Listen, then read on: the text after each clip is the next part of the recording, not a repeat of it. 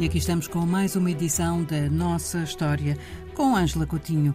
Olá, Ângela. Onde nos leva hoje? Estou a ver aqui pelas minhas notas que vamos até Cabo Verde. É verdade. Olá, Ana Paula. Nós já falámos uh, da importância uh, revolucionária do surgimento dos caminhos de ferro, mas não falámos uh, de um outro meio de transporte que surgiu também no século XIX e que foi fundamental para o mundo eh, que consideramos moderno, tal como o conhecemos hoje, e que foi o surgimento da navegação a vapor. Parece ser uma coisa muito simples, eh, mas levou muito tempo. Aliás, parece que esta ideia já era multissecular, mas foi só em 1803 que se conseguiu uh, adotar um motor a vapor a uma embarcação. Este motor acionava todas as rodas de água e funcionava com carvão, não é? Portanto, eram embarcações que tinham grandes chaminés. E foi em 1803 que o norte-americano Robert Fulton fez uma primeira demonstração em Paris, no rio eh, Sena.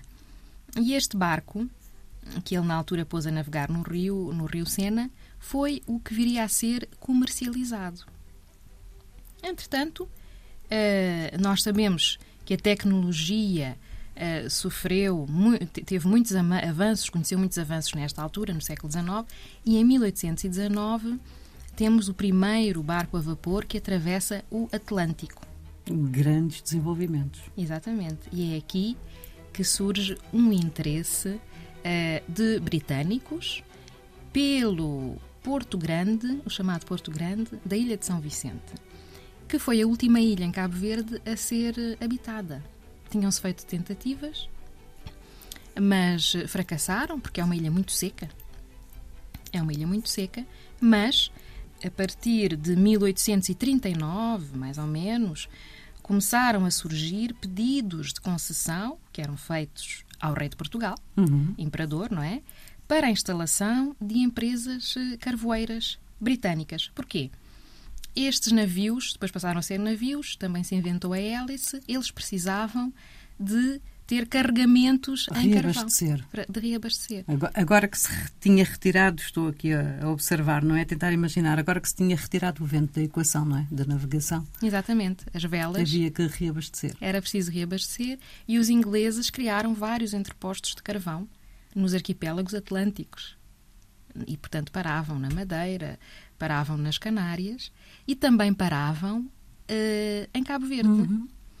Quando quisessem ir onde? À América Latina, porque uh, os países que passaram a ser independentes também em princípios do século XIX, Brasil, Argentina, por volta de 1820, não é? Intensificaram com a independência as trocas comerciais com os britânicos, uh, mas também para poderem chegar à Índia, para navegarem até para todos os pontos do seu império. Foi só em 1869 que se criou uma via marítima artificial que foi muito importante no Egito, que é o Canal do Suez, que ligava o Mediterrâneo ao Mar Vermelho. E aí já podiam ir diretamente do Oriente para a Europa por outro eh, trajeto. Mas até então tinham de contornar todo o continente africano e tinham de ter postos de reabastecimento uh, de carvão. Portanto, foi assim que surgiu uh, a cidade do Mindelo, uh, que foi em 1848 a coaling station, como eles diziam, ou a estação carvoeira, mais importante para o Império Britânico no Atlântico Médio.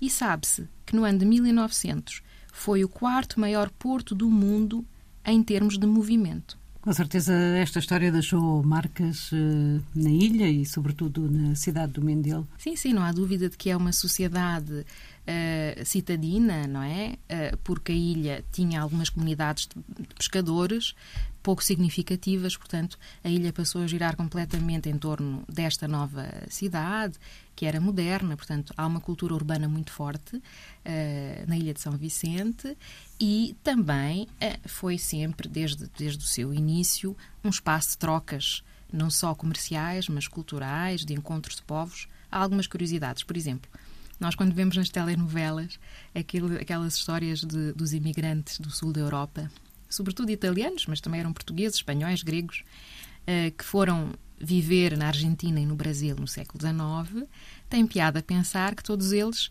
paravam uh, na ilha de São Vicente. E faziam viagem neste tipo de embarcações. Exatamente. Ângela, muito obrigada. Até para a semana, Ana Paula. Até para a semana.